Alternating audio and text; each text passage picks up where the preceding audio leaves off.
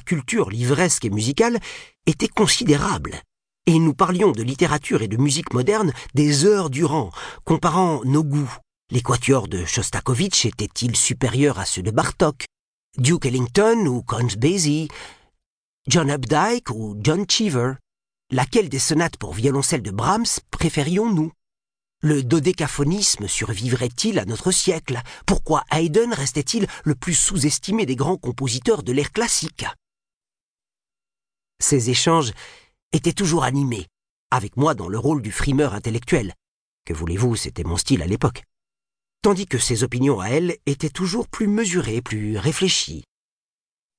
C'était quelque chose que j'aimais en elle, tout comme la nuance mélancolique qui se glissait immanquablement dans son sourire, révélant le côté contemplatif d'une personnalité par ailleurs délibérément optimiste, car elle m'avait elle-même assuré qu'elle préférait toujours penser que le verre était à moitié plein plutôt qu'à moitié vide, que la vie était faite de possibles.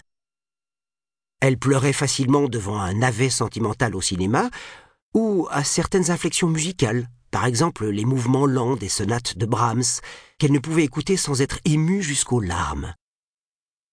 Et elle pleurait souvent après avoir fait l'amour, occupation à laquelle nous nous adonnions dès que nous pouvions nous rejoindre discrètement dans sa chambre ou dans la mienne, nous dépouiller de nos vêtements et nous dévaster de plaisir. Ces deux mois d'été ont été renversants.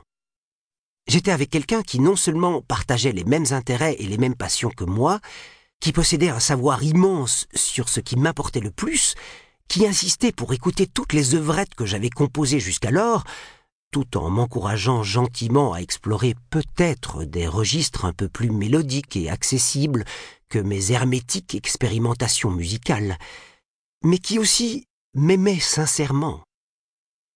Elle me l'a dit pour la première fois alors que la fin de la belle saison approchait, qu'elle s'apprêtait à retourner à la Juilliard, et moi à entamer ma dernière année à l'université. Tu sais, mes parents sont ensemble depuis qu'ils ont vingt ans, et c'était il y a plus d'un quart de siècle.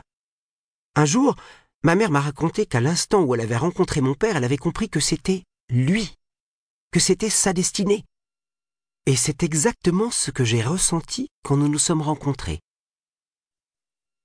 Si tendrement formulée fut-elle, cette révélation n'a pas provoqué en moi la réaction désirée, je l'avoue la crainte de l'enfermement sentimental, la quasi-certitude que la vie conjugale ne pouvait être qu'une variation sur le thème de la discorde incessante qui caractérisait le couple formé par mes parents, toutes ces réticences secrètes m'ont fait tiquer devant l'évocation d'un avenir domestique et domestiqué. Cela n'a pas échappé à Anne, qui m'a attiré dans ses bras et m'a assuré que son but n'était pas de me passer la corde au cou, qu'elle pourrait m'attendre si je décidais d'aller étudier une année à Paris, ou si je n'étais pas disposé à me marier avant que nous ayons tous deux atteint l'âge de vingt-cinq ans. Je ne veux surtout pas te mettre la pression, m'a-t-elle dit avec toute la douceur d'une femme aimante. Je veux seulement que tu saches que, en ce qui me concerne, tu es l'homme de ma vie. Je suis retourné à l'université, et dans les semaines qui ont suivi sa déclaration, je me suis mis à coucher avec toutes les filles qui voulaient bien de moi. Un week-end sur deux, je descendais à New York en bus Greyhound pour retrouver Anne dans sa chambre d'étudiante près du campus de Columbia. Nous passions la moitié de notre temps à faire l'amour, le reste étant consacré à des concerts ou à écouter d'anciens musiciens de l'orchestre d'Ellington taper le bœuf au West End Café. Ces escapades new-yorkaises étaient toujours merveilleuses, pour ne pas dire plus, et Anne n'a pas fait d'autre allusion à notre avenir. Mais la part de moi qui s'attendait toujours à des complications n'arrivait pas à croire entièrement à l'intrinsèque sincérité d'Anne, à sa tranquillité, à ce qu'elle puisse être une vraie compagne. Alors, je continuais à accumuler toutes les aventures possibles et je maintenais Anne à une certaine distance. L'année a filé j'ai obtenu une bourse de composition à l'IRCAM de Paris. Anne, ravie de cette opportunité qui m'était offerte, a appris alors qu'un collègue au conservatoire parisien de son professeur à Juilliard avait accepté de la recevoir comme étudiante pendant un an.